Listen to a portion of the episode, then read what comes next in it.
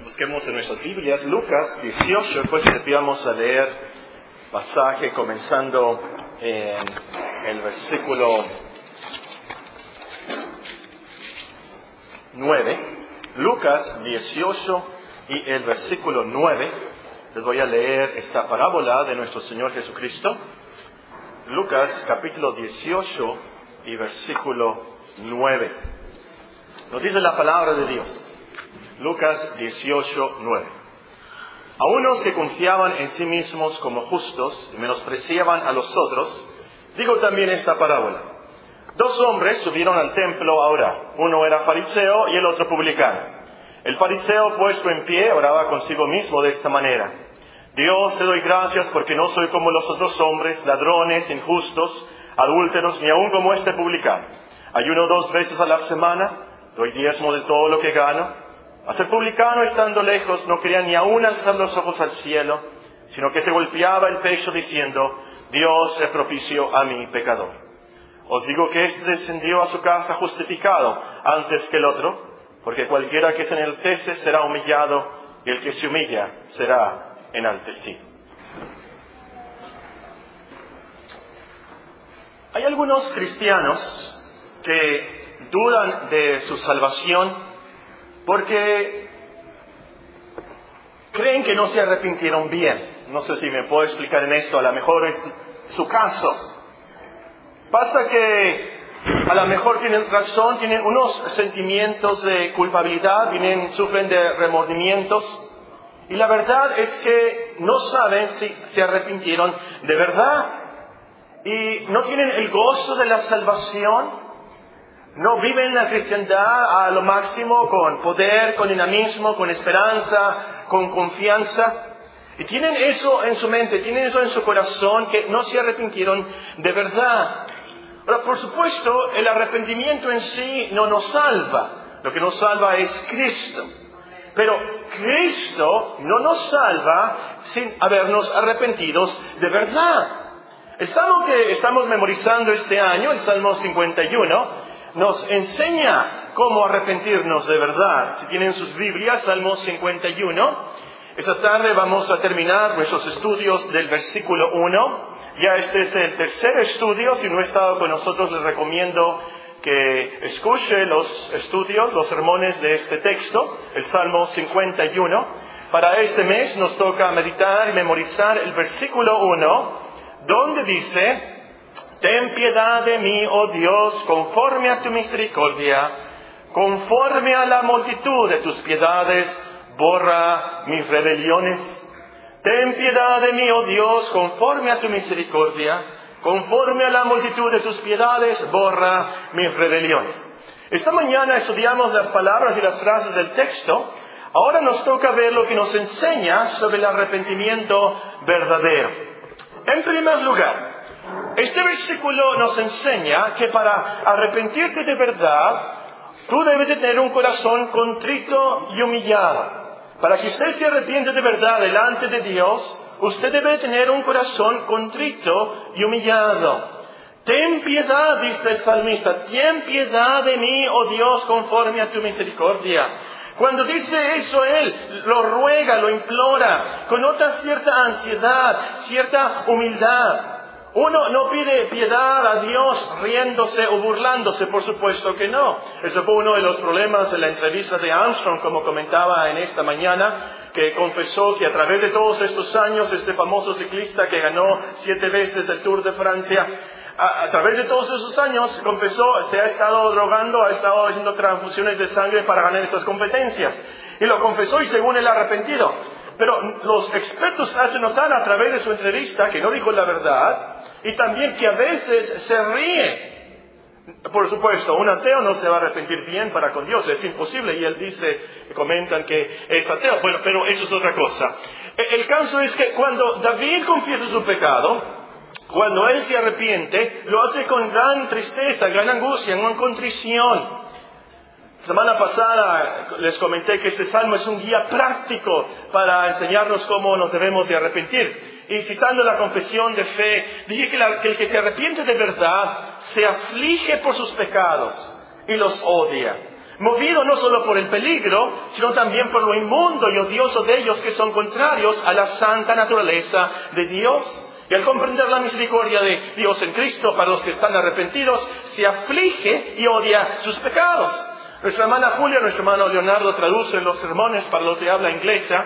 Y al traducir esta sección, Julia me preguntó, ¿y cómo le hago aquí? ¿Cómo, cómo se traduce esto de que se aflige por sus pecados? En Estados Unidos me dijo, no nos afligimos por los pecados.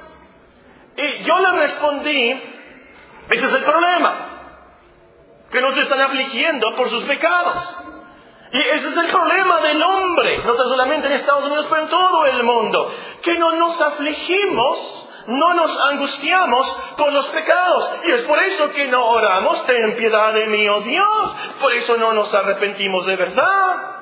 Pensamos de alguna manera, y, aquí está eh, la, raíz de, todo esto, eh, eh, de este problema, es nuestro orgullo. Pensamos que no estamos tan mal. Pensamos, nosotros merecemos que Dios me perdone, yo no estoy tan mal, yo hago muchas cosas por Dios. Tenemos la misma actitud del fariseo que leímos en Lucas 18. Pero nuestra actitud es, pensamos, bueno, yo no soy como ese vecino gritón borracho. Yo voy a la iglesia, yo trabajo, yo ofrendo, yo le ayudo a mi esposa, a veces recojo a los niños de la escuela y les ayudo con la tarea. Yo, yo no fumo, yo no me drogo, yo, yo... Y pensamos, Dios me tiene que perdonar, yo no soy tan malo. Pero hermanos, es cuando nos afligimos, nos angustiamos, nos humillamos como el publicano que nos da pena de aún levantar los ojos al cielo y pedir perdón a Dios. Es entonces que tenemos ese corazón contrito y humillado. Y es el salmista que nos dice en los últimos versículos, es el, ese corazón contrito y humillado, el cual no desprecia a Dios. Y de eso se trata, eso de arrepentimiento de verdad, que nos lleva a decirle a Dios, sé propicio a mi pecador. Y es entonces que somos salvos. Es entonces que somos justificados. Ahora, para afligirnos así, angustiarnos, humillarnos, tenemos que reconocer qué tan grave es el pecado. Y eso es lo que quiero enfatizar en la segunda lección de nuestro texto. Este versículo nos enseña que para arrepentirse de verdad, usted debe de reconocer la naturaleza y el peligro del pecado. Usted debe reconocer la naturaleza y el peligro del pecado. Dice el salmista, ten piedad de mí, oh Dios, conforme a tu misericordia. Conforme a la multitud de tus piedades, borra mis rebeliones. David no hubiera rogado, ten piedad de mí, si él pensara que su pecado no fue una rebelión que su pecado fuera un ligero bubo, un, defecto, un errorcito, un desbalance hormonal, eh, una fallita. No, no, no, no. David reconoció que su pecado era algo muy, muy grave. Él dice que el pecado en este capítulo, vamos a ver, él le llama perversión, le llama transgresión, maldad, le llama aquí en nuestro texto rebelión. Sabían que sus pecados en lo último era un crimen de rebelión, de traición contra Dios. Porque al pecar, David estaba diciendo, no quiero que Dios sea Dios, yo quiero ser Dios, yo quiero hacer lo que me se dé la gana con mi tiempo, con mi dinero, con mi cuerpo. Yo no tengo por qué obedecer a Dios. Abajo con Dios. Yo quiero hacer lo que yo quiera con mi vida. Abajo con Dios. No me importa que Él diga, no cometerás adulterio. Yo cometo adulterio y qué? No me importa que diga, no matarás. Rebelión. Gran traición contra Dios. Y hermanos, ese es el problema de nuestro pecado, que es rebelión, traición contra Dios nuestro Creador, traición contra Dios nuestro Salvador. Entonces, y aquí vamos a bajarnos a lo de día a día. Cuando usted le contesta a su madre, le contesta mal, tiene que darse cuenta, esto es rebelión contra Dios. Porque Él dijo, honra a tu padre y a tu madre.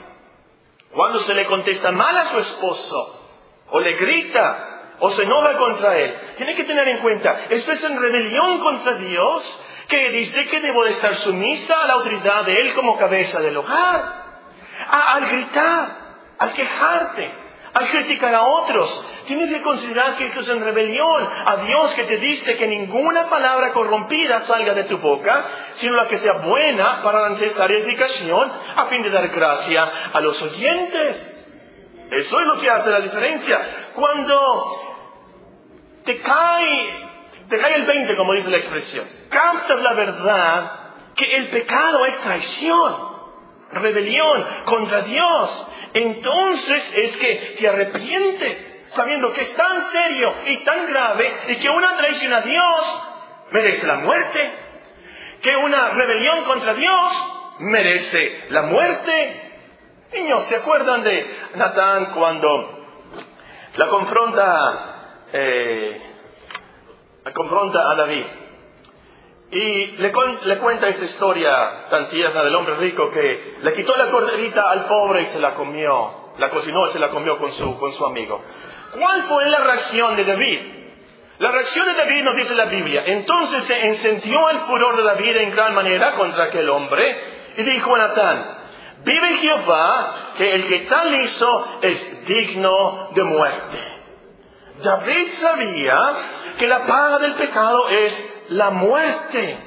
Y es por eso que cuando Natán le dice, tú eres el hombre, tú hiciste eso, tú hiciste algo peor, él dice, ten piedad de mí, oh Dios, porque sabe del gran castigo que merece esa gran rebelión y traición contra Dios. David es digno de muerte. Y por eso con mucho sentimiento Él dice, ten piedad de mí, oh Dios, conforme a tu misericordia conforme a la multitud de tus piedades, borra mis rebeliones. Ahora vamos a bajarlo aquí a nosotros. Si un doctor te avisa que tienes cáncer, yo estoy seguro que vas a salir muy triste de la oficina del doctor, vas a ir directamente a tu casa y vas a cerrar las puertas de tu cuarto y te vas a hincar y vas a orar como nunca has orado. Señor, ten piedad de mí. Estoy seguro. Bueno, hermanos, si nosotros pecamos, tenemos que hacer lo mismo. Tenemos que, con más fervor que si fuera cáncer, orar y rogar al Señor, Señor, ten piedad de mí. Porque esto es peor que el cáncer. Y es, hermanos, cuando reconocemos esta verdad, que nos arrepentimos de nuestros pecados. El pecado merece la muerte. Y es entonces cuando nos afligimos y odiamos esos pecados, porque merecen la muerte. Ahora, quiero ser muy, muy, muy directo en esto. Si usted no ama a su esposa, si usted no es sumisa a su esposo, si usted no obedece a sus padres, entonces usted está en rebelión contra Dios y usted merece la muerte. ¿Sí o no? Si usted no obedece a Dios en los mandamientos más básicos para su vida, como esposo es amar a su esposa, así como Cristo amó a la iglesia. Como esposa es ser sumisa a su esposo, como hijos es ser obedientes a los padres. En todas las cosas, en todos esos pecados, si nosotros no los cumplimos y los obedecemos, merecemos la muerte porque es traición contra Dios. Usted tiene que aprender a, a todos los días y rogar al Señor, ten piedad de mí, oh Dios, porque hemos cometido sus pecados. Y, como cristiano, no crea que usted puede escaparse fácilmente del castigo de Dios. No crea que porque hizo una decisión y se bautizó, usted puede pecar sin ser castigado por Dios, aún con la muerte. No se imagina, no se imagine que usted puede adulterar viendo las piernas de sus compañeras en la escuela, en el trabajo, y que usted no merece ser castigado aún con la muerte. No se imagine que usted puede matar enojándose contra una hermana, teniendo rencores y envidias y golpeando y gritando, y usted no merece ser castigada aún con la muerte. No se imagine que usted puede vivir como un agente doble un mundano por fuera y un santo aquí adentro, y no ser castigado aún con la muerte por tan gran rebelión y hipocresía. Y así pudiera seguir con los pecados con los que suele cometer el hombre, de mentiras y, pereza y envidia y amor al dinero y elitismo y, y, rencores, impaciencia, no adorar a Dios como Él se lo merece, no participar de la mesa del Señor. No se imagina que puede continuar viviendo así, pecando contra Dios y no ser castigado aún con la muerte. Acuérdense de Ananías y Zafira. Esos hombres eran cristianos, creyentes de la iglesia, por amor al dinero. Los dos fallecieron el mismo día. Nos dice en 1 Corintios, el pasaje de la Santa Cena, que había en Corinto unos que estaban enfermos y se estaban muriendo porque no estaban participando dignamente de la cena del Señor. En hebreo se nos alerta. El Señor al que ama disciplina y azota a todo el que recibe por hijo. Si soportáis la disciplina, Dios os trata como a hijos, porque ¿qué hijo es aquel a quien el Padre no disciplina? Pero si se os deja sin disciplina de la cual han sido participantes, entonces sois bastardos y no hijos. Oye, Paco, espérate, espérate, espérate, espérate, espérate, espérate. ¿Qué no Cristo me salvó de todos mis pecados? Los pasados, los presentes y los futuros. ¿Qué no Cristo me salvó de todo? Yo, yo tengo asegurado el cielo porque yo creí en Cristo como mi salvador personal. Que no. Porque me va a castigar, aún con la muerte. No se nos castiga como se castiga a los pecadores, no se nos castiga con la muerte eterna, pero sí se nos castiga para disciplinarnos, para que aprendamos a ser buenos cristianos y para alertar a otros cristianos a que no caigan en los mismos pecados. Y el punto aquí, hermanos, es, cada uno de nosotros tenemos que rogar al Señor, ten piedad de mí, oh Dios. Todos pecamos, todos fallamos. Esto es algo de lo más serio, de lo más peligroso. Si Dios no tiene piedad de nosotros, estamos perdidos. Es cuando captamos esta verdad que nos lleva al arrepentimiento. Muy bien, en tercer lugar, este versículo nos enseña que para arrepentirse de verdad, usted debe de reconocer la majestad y soberanía absoluta de Dios. Usted debe de reconocer la majestad, la gloria, trascendencia, soberanía absoluta de Dios. El salmista ora, ten piedad de mí, oh Dios. Como vimos en esta mañana, él usa una palabra especial aquí. Y varias veces, cinco veces en este salmo, menciona a Dios como el Elohim. Una palabra que enfatiza la majestad de Dios. Una palabra que enfatiza que debemos de temerle por su gran poder soberano. Hermanos y amigos, la lección es que vamos a arrepentirnos. Vamos a rogar por piedad cuando reconozcamos la verdadera naturaleza de Dios, el Dios de la Biblia. Si su Dios es Tatita Dios, un anciano medio ciego, medio sordo, buena gente, pero muy lejano y allá está. Y si, su Dios es un tatita Dios, usted no se va a arrepentir. Ahí está tatita Dios tan buena. No, no, no, no, no. Pero si el Dios de usted es el Dios de la Biblia, el Dios santo y perfecto, glorioso y trascendente, infinito, usted se va a arrepentir. David ruega ten piedad de mí, oh Dios, porque sabía que Dios es infinitamente grande y soberano, y que como Dios no tenía por qué perdonarlo, que como Dios grande y soberano, Dios no necesitaba a David para nada. Lo repito, David ruega, ten piedad de mí, oh Dios, porque sabía que Dios es infinitamente soberano y grande, y que como Dios no tenía por qué perdonarlo, Dios no necesitaba de David para nada. Enrique Jaime fue un famoso poeta del siglo XIX, poeta alemán, era judío viviendo en Alemania, lo último eh, va a Francia, en su tiempo era famoso, tal vez usted nunca había escuchado de él, Enrique Heine. Algunos lo conocen por una frase que dijo al morir. Se estaba muriendo y un sacerdote fue y le dijo, Dios te va a perdonar tus pecados. Y Heine le contestó, Of course God will. God will forgive me. That is his job. Of course, God will forgive me. Is his business. También lo traducen así. En español, de seguro que Dios me va a perdonar. Ese es su trabajo. Este es su negocio. Y hay algunos que tienen esta idea de Dios, que Dios existe nada más para perdonarnos, que Dios perdona a todos, que Dios es muy bueno, que no castiga a nadie, menos con la muerte. Pero eso no es verdad. Hace algunos años estaba leyendo el libro de lamentaciones y según yo descubrí un error en la Biblia. Lamentaciones, vean conmigo Lamentaciones 3:42. Libro de Lamentaciones, el capítulo 3 y el versículo 42.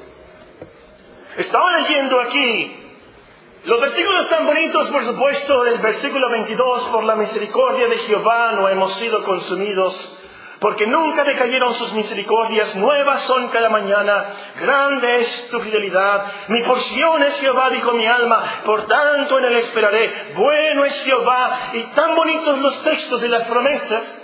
Y luego llegué al versículo 42 y creí que había encontrado un error en mi Biblia.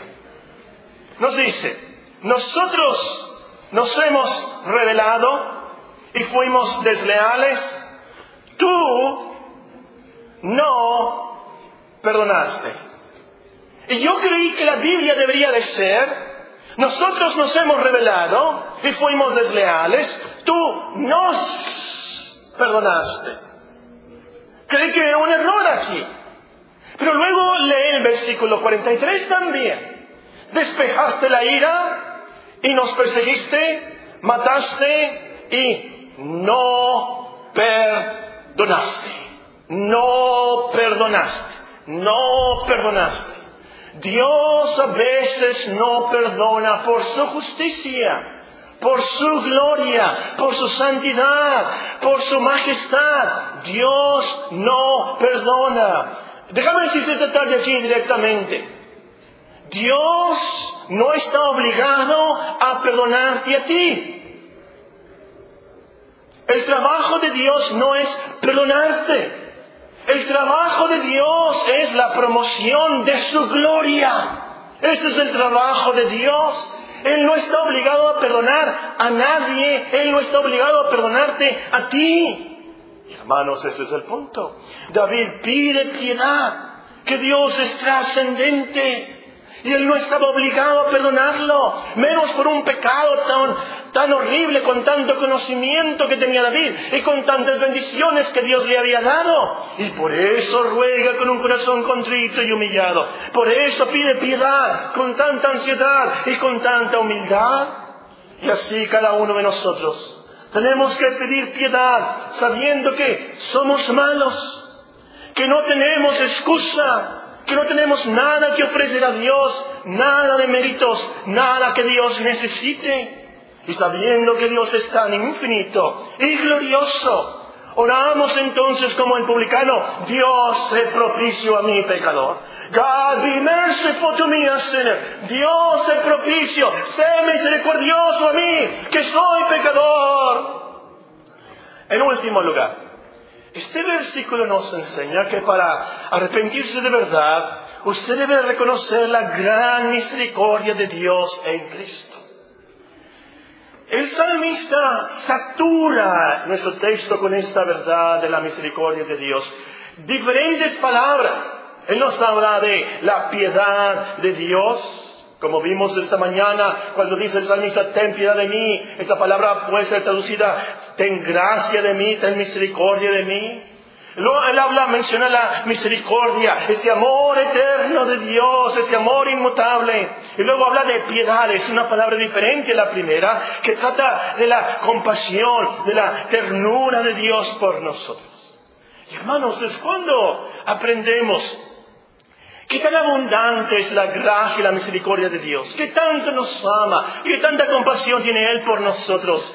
Que nos arrepentimos y nos esforzamos a ser verdaderos cristianos. Es por eso que el apóstol Pablo en Romanos 12 nos dice, así que hermanos, os ruego por las misericordias de Dios os ruego por las misericordias de Dios que presentéis vuestros cuerpos en sacrificio vivo, santo, agradable a Dios, que es vuestro culto racional. No os conforméis a este siglo, sino transformaos por medio de la renovación de vuestro entendimiento, para que comprobéis cuál sea la buena voluntad de Dios, agradable y perfecta. ¿Cuál es la base? ¿Cuál es lo mejor que puede decir el apóstol para motivar a los cristianos, para motivar a los jóvenes. Os ruego por las misericordias de Dios. Eso es lo máximo.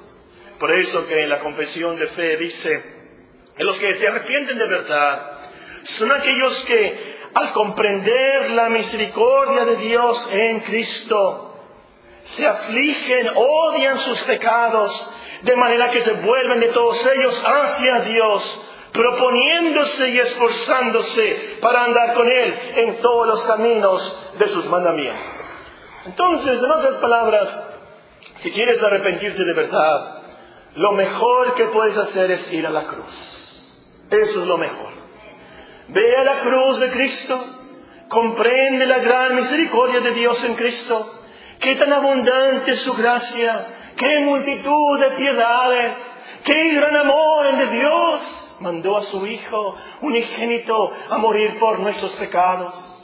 Y es entonces como nos dice el profeta en Isaías capítulo 53, en la cruz ciertamente llevó en nuestras enfermedades, sufrió nuestros dolores, y nosotros lo tuvimos por azotado, por ello de Dios y abatido, mas el herido fue por nuestras rebeliones, molido por nuestros pecados.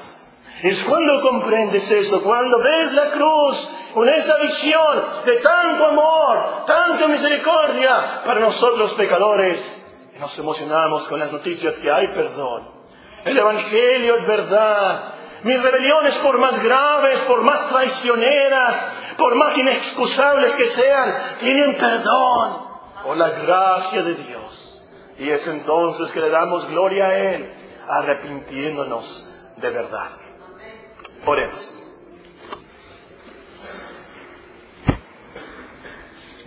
Y con los ojos cerrados, los rostros inclinados, nada más quiero hacer una pregunta para terminar el culto. ¿Has llegado al punto en tu vida de rogarle al Señor que tenga piedad de ti? A lo mejor has visto un enfermo grave, a un drogadicto muy solo y, o alguien injustamente encarcelado o alguien que fue secuestrado y ha dicho, bueno, que Dios tenga piedad de él, que Dios tenga piedad de ella. A lo mejor has visto un hermano alejado, alguien con muchos problemas y has pensado que Dios tenga piedad de él. Pero le has pedido a Dios que tenga piedad de ti. Esa es la pregunta. Y quiero que salgas esta tarde de esta iglesia pensando, le he pedido piedad a Dios misericordia. Hay una gran promesa nuestro texto. Sus piedades son numerosas, múltiples, abundantes. Acércate a Dios Él se va a acercar a ti. Él te va a perdonar. Padre Celestial, una vez más te damos gracias por tu palabra, lo que hemos escuchado. Te pedimos esta tarde, Señor, que tú lo uses para transformarnos y salvarnos. Ten piedad de nosotros y de nuestros hijos. Ten piedad de nuestras familias. Como iglesia, Señor, te pedimos que nos ayudes a adorarte como tú te lo mereces por tu gran piedad y tu gran misericordia en Cristo. En su nombre te lo pedimos. Amén.